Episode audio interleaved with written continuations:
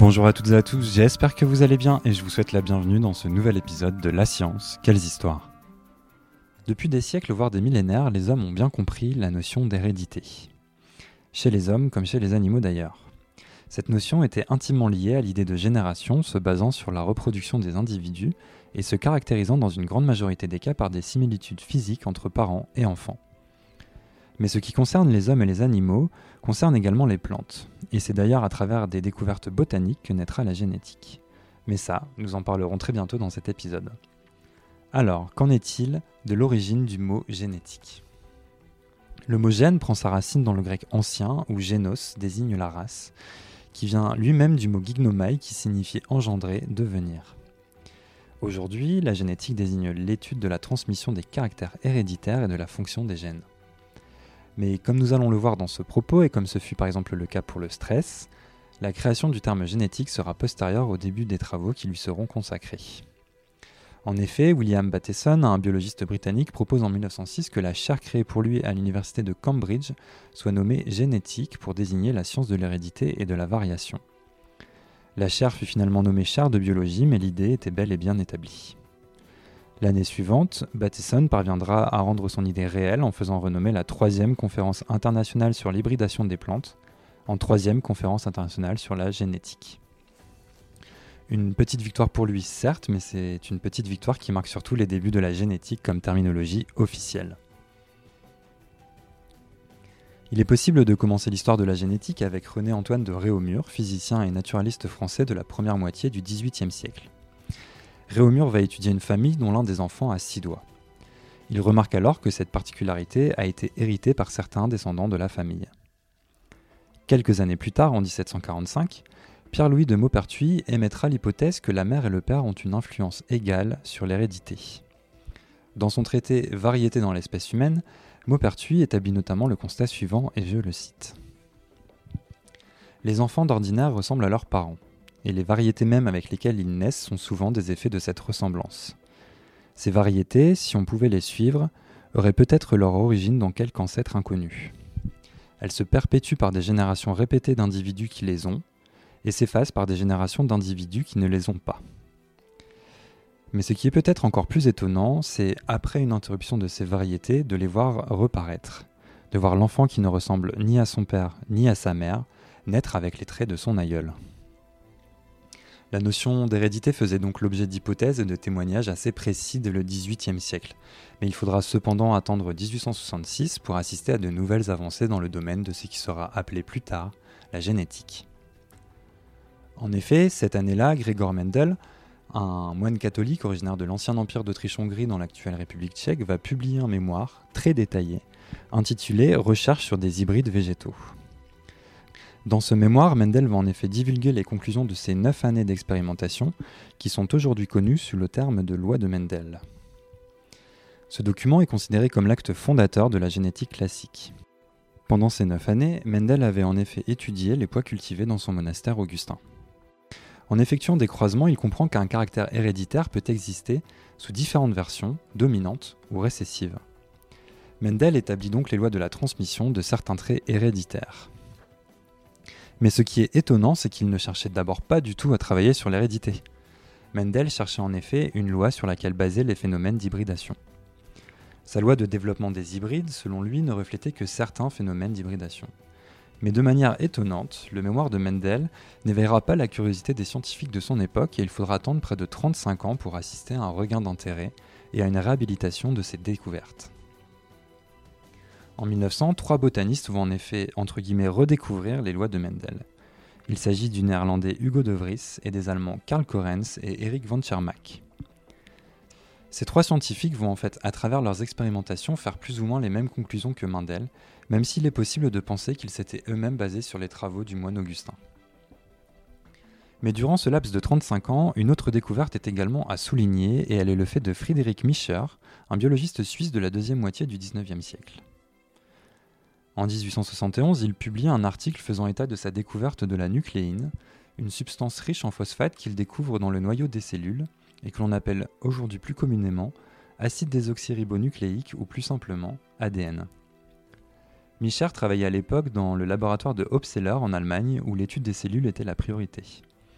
Sa tâche était de définir la composition des cellules lymphoïdes, et c'est en travaillant sur ce sujet qu'il parvint à isoler cette nouvelle molécule.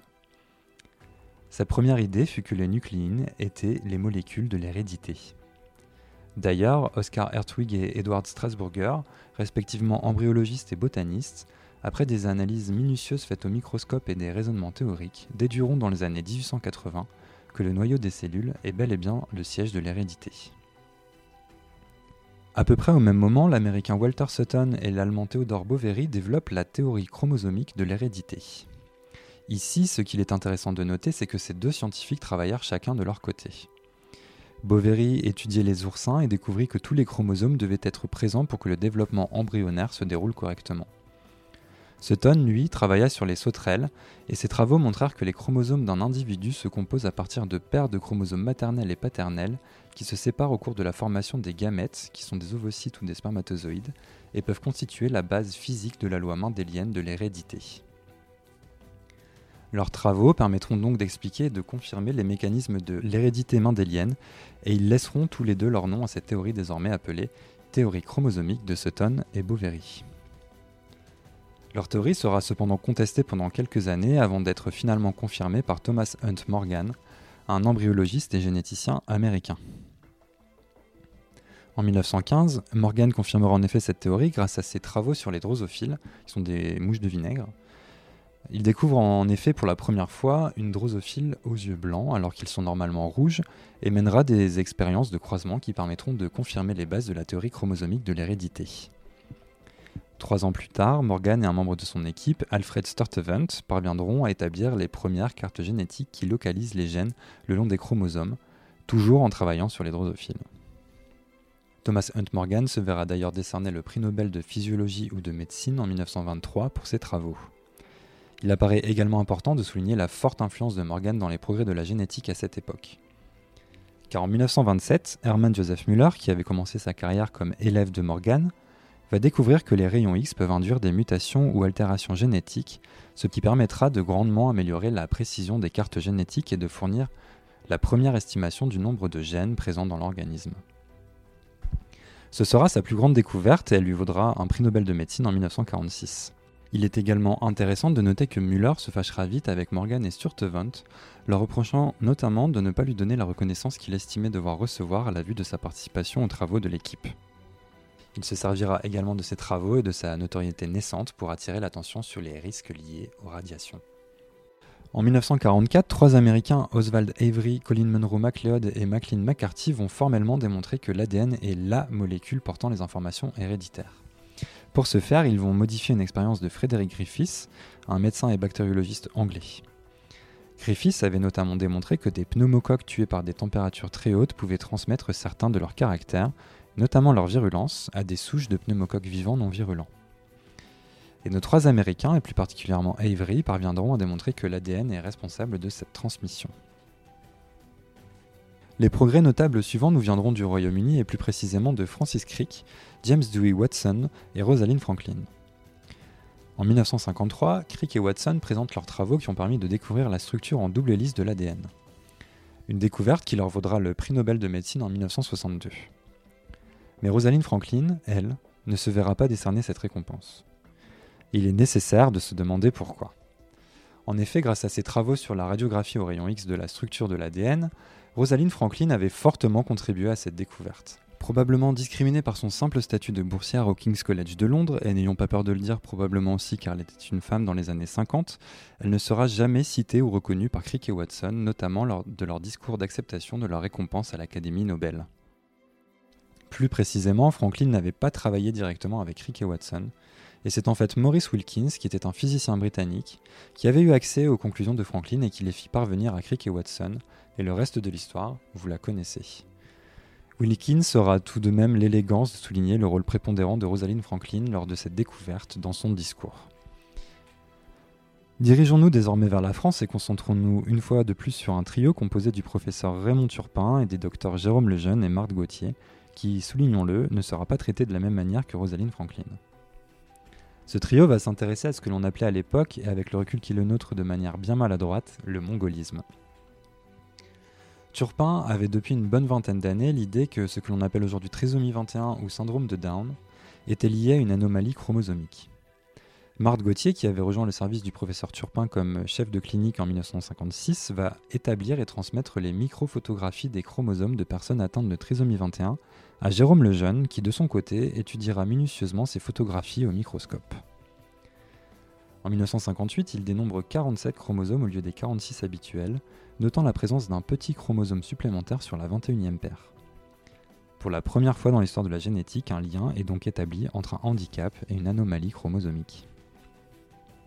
Quelques années plus tard, toujours en France, un autre trio va cette fois-ci apporter l'une des plus grandes contributions à la biologie moléculaire.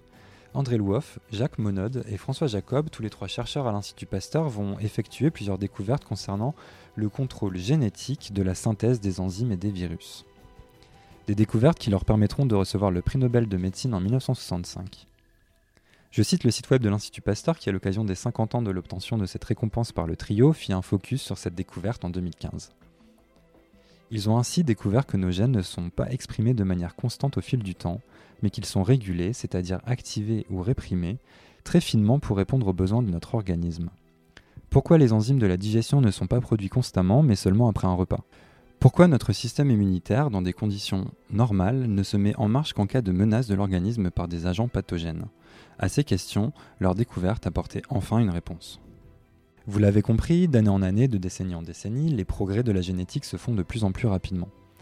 En 1967, la première synthèse de l'ADN d'un virus est effectuée par le trio américain Arthur Kornberg, Meran Goulian et Robert Sinsheimer.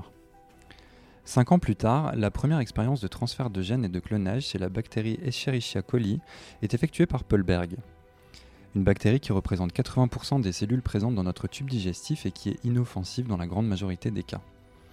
L'ère du génie génétique vient de démarrer et en 1978, Werner Harber, Daniel Nathans et Hamilton O. Smith découvrent les enzymes de restriction capables de couper les molécules de l'ADN à des endroits précis. Leur découverte leur vaudra un prix Nobel de médecine, et Harber sera celui qui découvrira ces enzymes dans les années 60 et qui montrera que le phénomène appelé modification contrôlée de l'hôte était dû à une modification de l'ADN et qu'il servait à protéger l'hôte des gènes étrangers.